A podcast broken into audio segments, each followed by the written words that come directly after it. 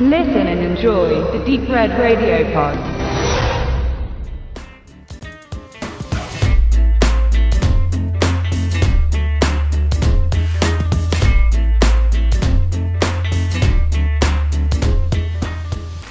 Hallo und herzlich willkommen, liebe Hörerinnen und Hörer. Wir sind heute in großer Runde versammelt. Und zwar sind da die Julia, die Lisa, der Tobe, der Max, der Benedikt und der Stefan. Wir sind heute zu sechst hier in der Gesprächsrunde, um äh, die Gelegenheit zu nutzen, ein bisschen Feedback zu geben, um ein bisschen Stellung zu nehmen, um Informationen zu geben. Und äh, Anlass war eine Besprechung von Julia und Lisa zum Heiligtum Carpenters Die Klapperschlange. Und äh, Tobe kann uns da noch ein bisschen mehr dazu erzählen. Ja, ähm, wir haben ein bisschen Feedback bekommen von diversen Leuten. Ähm, zum Beispiel den Henner Henderson auf YouTube und den Mike von Viva la Movolution zum Beispiel oder der Leo. Ähm, und das war halt, äh, ja, äh, man hat sich peinlich berührt gefühlt von der Besprechung von Julia und Lisa zu Carpenters Die Klapperschlange. Ähm, weil für viele ist, ähm, sind bestimmte Regisseure oder Werke halt so, ich will nicht sagen, heilige Kühe, aber. Man kann ja auch dazu sagen, dass der Film ist von 81. Ähm, wir haben hier auch verschiedene Mitglieder jetzt sitzen, verschiedene Positionen. Mir bedeutet der Film sehr viel. Äh, es ist aber jetzt ein Film von 81. Julia und Lisa haben auch äh, Rambo besprochen von 82. Äh, Filme, die jetzt mittlerweile auch 40 Jahre auf dem Buckel haben. Uns interessiert ein äh, interessanter Zugang, wie diese Filme sich vielleicht auch ändern in der Wahrnehmung. Ja, es ist klar, wenn jemand mit Carpenter groß geworden ist, wie ich mit Mantobe oder mich oder auch Benedikt oder so weiter dazu zähle, wir schätzen alle The Fork und Halloween und die Klapperschlange. Das ist bei uns irgendwo äh, im Kulturgut drin und bei vielen sicher auch. Aber was ist denn mit, äh, und deswegen haben wir auch äh, die Lisa mit dabei, das ist mit Abstand die jüngste bei uns im Team, äh, die auch Klassiker mag, das wird sie dann auch dann natürlich sagen selber, aber vielleicht auch einfach manche Filme anders sieht. Ja? Und äh, uns interessiert da auch eine ähm, Position, eine Perspektive, die wie offen ist, ja? ohne das eine falsch zu heißen oder das andere. Ja? Vielleicht wollen wir direkt mal einsteigen und die Damen zu Wort kommen lassen. Ähm, Julia und Lisa, wie habt ihr denn das Feedback wahrgenommen? War es sachlich, war es äh, persönlich, war es unsachlich oder was habt ihr daraus gezogen oder habt ihr was daraus gezogen? Äh, sprecht gerne. Ich würde mal anfangen, Lisa, ne, weil ich das äh, von Toba so zuerst erfahren habe. Ich krieg gar nicht so viel mit von äh, Kommentaren oder den Beiträgen. Ich bin jetzt da nicht so äh, unterwegs, dass ich jetzt YouTube immer ständig angucke und was da drunter gepostet wird. Und Toba hat mich irgendwie angetextet und meinte, ja, da ist irgendwie was losgetreten worden. Und äh, ich fand die jetzt nicht die Kommentare, die ich gelesen habe, unter der Gürtellinie oder sowas. Da kann man sich schon mit auseinandersetzen. Ich freue mich übrigens, wenn man sich über Filme auseinandersetzen kann. Und dann habe ich das irgendwann Lisa erzählt und auch äh, mit dem Hinweis, dass wir nochmal in die Diskussion gehen wollen. Wie hast du es wahrgenommen, Lisa? Ähm, ja, also ich habe ja grundsätzlich von den Kommentaren habe ich auch nicht so viel mitbekommen. Ähm, ich fand unser unser Feedback, was wir gegeben haben, schon persönlich, auf jeden Fall. Das kann man schon so sagen aber ähm, jetzt nicht unbedingt äh, so, dass es andere Leute angreifen könnte oder würde. Nein, das war ja jetzt nicht persönlich irgendwie Angriff genau. oder so, äh, aber Genau, selbst jetzt im Nachhinein würde ich, ich glaube, genau das Gleiche nochmal sagen. Aber mich würde generell interessieren, genau, aber ich glaube, mich würde eher interessieren, was es halt so für Kommentare gab, denn davon habe ich beispielsweise überhaupt nichts mitbekommen.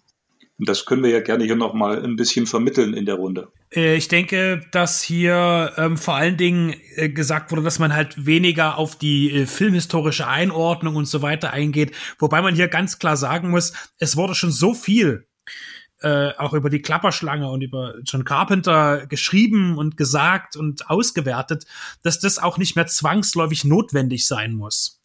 Und es kommt sicherlich auch manchen immer mhm. darauf an, äh, genauer zu beschreiben, warum man einen Film nicht mag. Ich zum Beispiel habe ja auch oft genug gesagt, dass ich auch so heilige Kühe nicht verstehe wie Blade Runner oder Apocalypse Now. Ähm, und da kann man sich natürlich dazu positionieren. Und ähm, ich denke, es ist das Problem, dass da wirklich sehr viele sich da auf dem Schlips vielleicht getreten fühlen, weil sie meinen, dass die Gründe nicht genügend angegeben sind, warum man den Film mag. Ein gleiches Problem hatte ich vielleicht auch, äh, Julia wird sich noch erinnern, als sie Jurassic Park besprochen hat mit einem Freund und ich überhaupt nicht verstehen konnte, warum gesagt wurde, in dem Film gäbe es, äh, wären die Special Effects schlecht. Das habe ich nie verstanden, weil äh, das ist einer der Filme, der am besten gealtert ist von allen Filmen, die Special Effects haben. Das liegt vielleicht auch daran, dass die Leute heutzutage einfach nur noch diese Marvel-Kitscherei und ganz billigen CGI-Effekte gewohnt ist und das nicht mehr verbinden können oder was andere Effekte sind. Ich weiß es nicht, aber das hat mich zum Beispiel auch gestört, wo ich gern gewusst hätte, was meint, was ist denn gemeint mit schlechten Effekten? Es ist, das hab, so, und solche Sachen sind dann vielleicht, wo Menschen sagen, na Moment mal, das reicht mir jetzt nicht aus. Möglicherweise das. Ja, da kann man gut in die Diskussion gehen. Super. Äh, mich würde an, an, der Stelle ganz äh, zentral interessieren, zum Beispiel äh, Lisa und Julia, als ihr jetzt äh, die Klapperschlange gesehen hattet. Da habe ich aus eurer Review vor allem rausgehört, ähm, dieses, dieses Macho-mäßige und dass der Film auch äh, über weite Strecken auch irgendwie langweilig war, euch gar nicht so unterhalten habt. Ähm, da, da wollte ich noch mal fragen, ähm, inwiefern hat er euch gelangweilt? Äh, und, und worauf konntet ihr jetzt keinen Bezug nehmen? Äh, oder oder habt, habt euch nicht abgeholt gefühlt, sagen wir es mal so. Weil das hat ja eine Berechtigung, diese Position. Das würde mich nochmal interessieren. Mhm. Also mich hatte die Grundstory, hatte mich total angefixt gehabt. Dieses äh, Manhattan als Gefängnisinsel und keine Polizei. Und ich dachte mir so, oh mein Gott, da kann man so psychologisch so voll was rausholen. Ich war mega gehypt.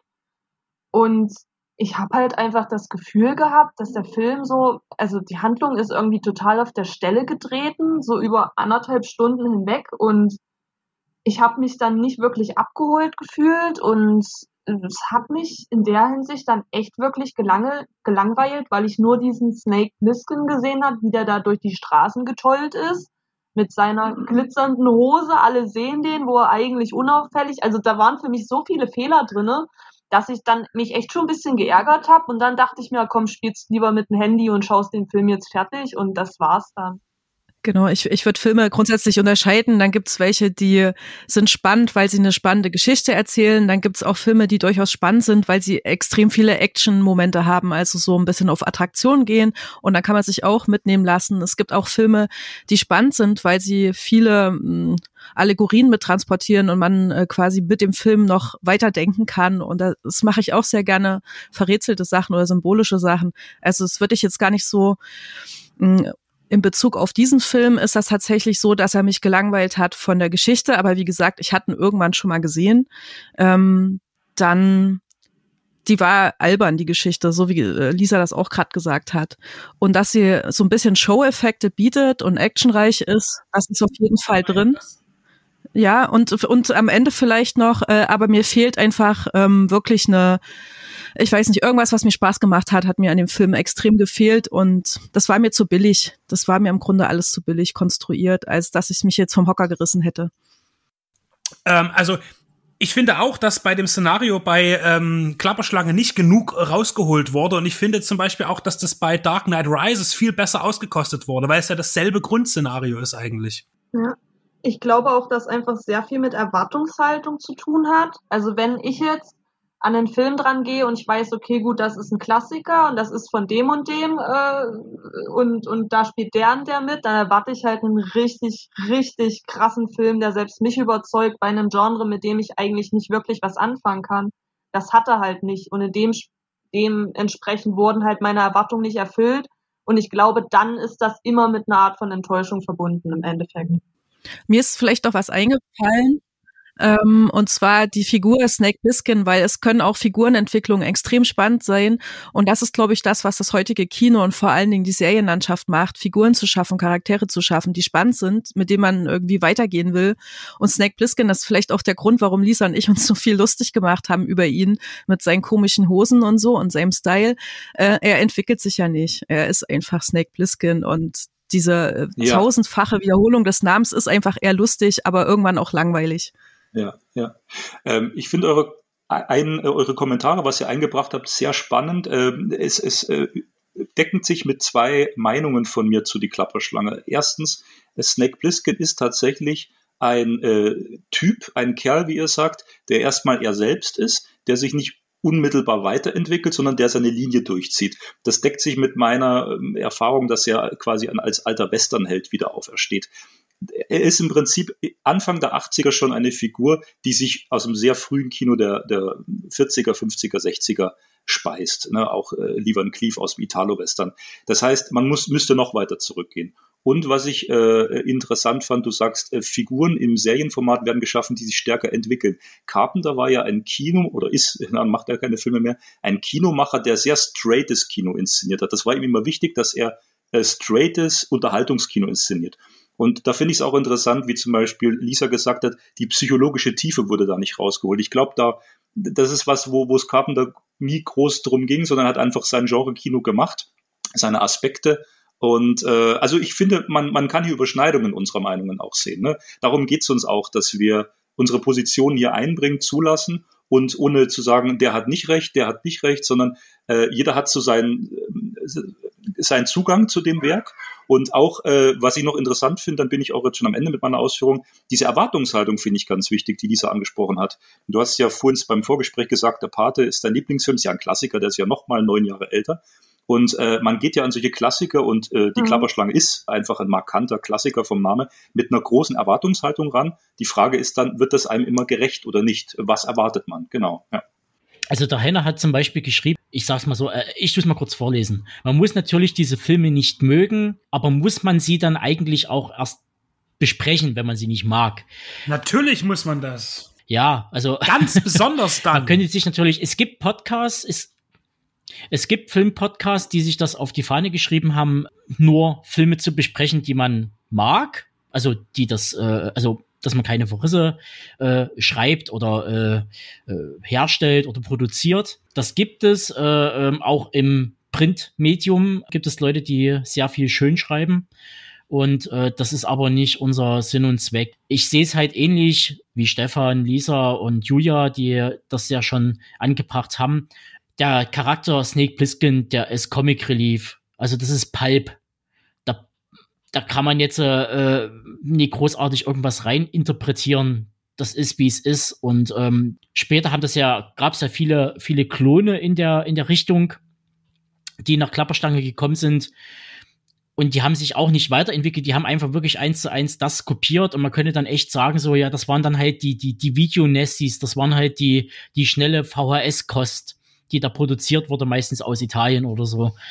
Ja, wobei da sehe ich auch ähm, die, ähm, das, das kann man auch als Qualität sehen. Ich meine, die Klapperschlange hat ja auch äh, eine Blaupause geschaffen, relativ früh, ein Jahr vor Blade Runner, äh, jetzt wieder aus filmhistorischer Sicht, für diese apokalyptischen Filme, die dann so folgten, ne? diese, diese Nachahmer, wie du auch sagst. Das wird auch oft angesprochen. Äh, hinsichtlich der Ästhetik, die ja auch Julia angesprochen hat, ähm, hat der Film ja auch, äh, sag ich mal, was geschaffen und äh, ist ein Idol für bestimmte Sachen. Äh, also, weil vor uns die Frage kam, muss man den Film ähm, äh, besprechen, wenn man sie nicht mag? Äh, ja, es sind halt verschiedene Positionen, die reinspringen. Also ich würde zum Beispiel den Film besprechen wollen, weil ich ihn sehr mag, weil ich Dinge finde, die, die er sehr, sehr gut macht. Ähm, äh, aber das hat auch was irgendwie mit der Zeit zu tun. Also, ich muss ja noch was viel Schlimmeres gestehen. Ich habe den Film, und da nenne ich mich ja auch Filmfan, am Wochenende zum ersten Mal gesehen. Ich bin jetzt 38 Jahre alt und das war einer von den Klassikern, der mir bisher immer durchgerutscht ist. Man hat ja nicht für alles Zeit. Äh, und deswegen kann ich das relativ gut nachvollziehen, dass jemand, der nicht mit dem Film aufgewachsen ist, der nicht irgendwie den mit als Junge mit 15 Jahren das erste Mal gesehen hat und total geil fand in den 80ern oder den 90er Jahren, dass der damit natürlich nicht so connected. Ich habe auch meine Filme, die ich in dieser Zeit gesehen habe, egal ob die gut oder schlecht sind, die werden natürlich immer einen gewissen Stellenwert in deinem Herzen haben und auch die Sicht verzerren. Wenn man jetzt 40 Jahre nach dessen Entstehung den Film sieht, sieht man ähm, zum Teil nicht so gut gealterte Special Effects, sieht einen naja, ein, ein, ein, ein toxisches Männerbild. Und warum äh, soll man heute nicht auch aus einer naja, feministischen, weiblichen Perspektive so einen Film mal ein bisschen anders besprechen. Da ist das auch ein schlechtes Argument, was jetzt ja auch äh, in manchen Kommentaren gebracht wird. Das war halt die Zeit, jetzt ist das einfach so. Das verbietet ja niemanden und auch erst recht nicht der Lisa und der Julia mal aus weiblicher Sicht äh, einen Blick drauf zu werfen und zu sagen, eigentlich finden wir das nicht mehr so gut, es ist nicht mehr plausibel, das ist nicht mehr unser Bild von, von Mann. Und wenn sich da Männer mittleren Alters, die diesen Film mögen, ähm, angegriffen fühlen persönlich, dann ist das irgendwie den ihr Problem, weil nur weil wir oder weil jemand diesen Film nicht mag, heißt das ja nicht, dass es äh, persönlich gehen soll. Also das finde ich halt schwierig und ich finde es sehr, sehr gut. Und Lisa hat das ja gesagt, selbst wenn die beiden jetzt alles gemacht haben, hätten, was der Henners oder der Dominik oder wer uns noch alles kritisiert hat, und sie hätten das filmhistorisch eingeordnet und sie hätten vielleicht nur ein bisschen mehr die positiven Seiten rausgestellt, hat Lisa das schon am Anfang und dem klarsten Satz gesagt, ihr Endfazit wäre kein anderes gewesen, weil der Film für sie nicht funktioniert. Und deswegen finde ich eher dieses Feedback, dieses übersteuerte, negative, ähm, nicht so richtig angebracht. Aber ja, interessant drüber zu sprechen. Gut, äh, man, ja. ich finde Feedback immer gut, aber wir nutzen das ja jetzt in dem Format.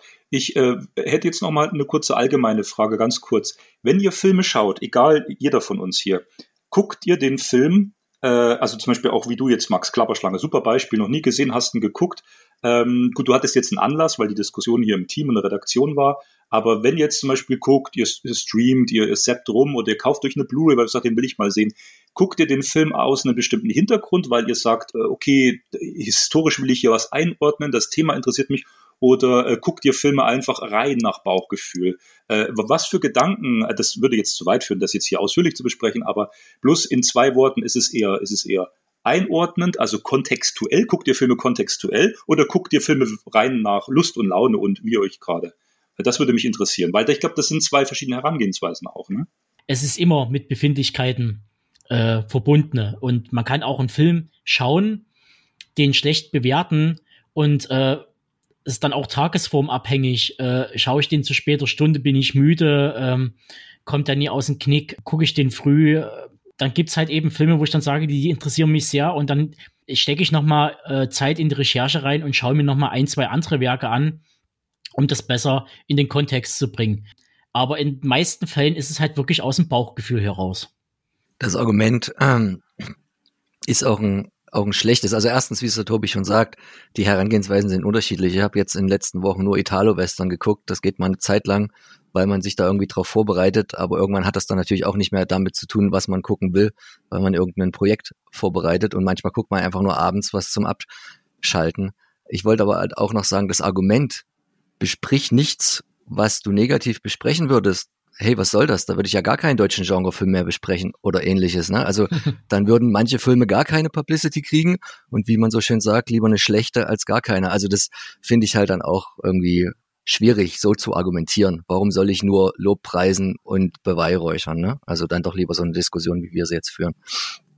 Genau. Und ich muss noch dazu sagen, zum Beispiel am Beispiel von Westworld. Ich mag den Film, und äh, viele Leute haben damals geungt, wo gesagt wurde, es kommt eine Serie raus und ähm, die wird arzi-fazi und äh, warum muss man eine Serie machen? Der Film ist für sich gut und die zerstören mir das alles und äh, das ist ja sowieso erstmal ein ziemlich äh, blödes Argument, weil man sagt so, äh, erstens kommt niemand zu den Personen nach Hause und nimmt den Film dann aus dem Regal raus und äh, ersetzt den durch die HBO-Serie.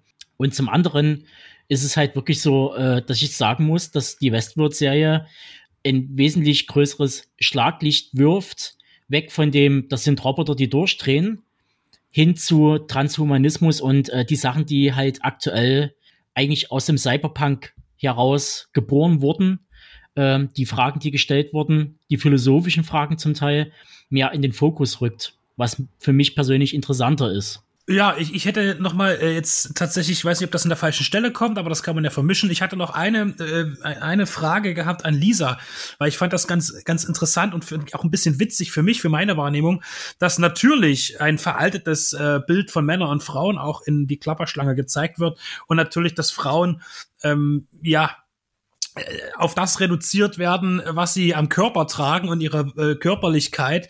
Und ähm, dann aber auch später, äh, dass deine äh, Antwort kam, dass du auch Fast and Furious sehr magst. Und ich mich aber frage, ist das Frauenbild in Fast and Furious nicht genauso schlecht, beziehungsweise nicht noch schlechter dargestellt? Oder sehe ich das nur falsch? Äh, ich glaube, mir geht's da, ich glaube, mir geht's da weniger um das Frauenbild an sich, da bin ich eher, das, das ist, kommt dann so sekundär, sondern in erster Linie einfach, wie sehr connecte ich mit dem Film. Bei The Fast and the Furious beispielsweise, da gibt's auch viele Charaktere, die ich sau sympathisch finde, mit denen ich mich halt connecten kann, wo ich mir so denke, hey, die finde ich ganz cool. Da über, da schaue ich jetzt mal über das andere drüber.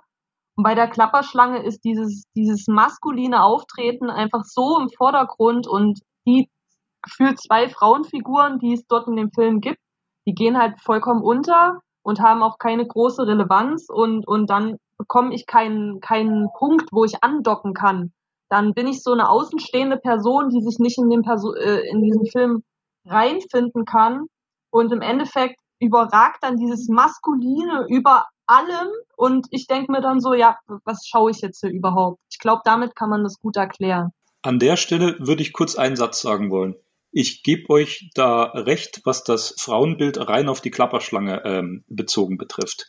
Spannend wird's, wenn man jetzt Carpenters Filme in dem Bereich äh, drei, vier Filme geguckt hat und kontextualisiert und man rausfindet, dass Adrian Barbeau ja damals seine Frau war und zum Beispiel in The Fog, der zwei Jahre zuvor rauskam, eine sehr tragende Frauenfigur war. Die bestimmt dort eigentlich die ganze Handlung. Und da sind auch noch zwei andere Frauenfiguren in The Fog drin.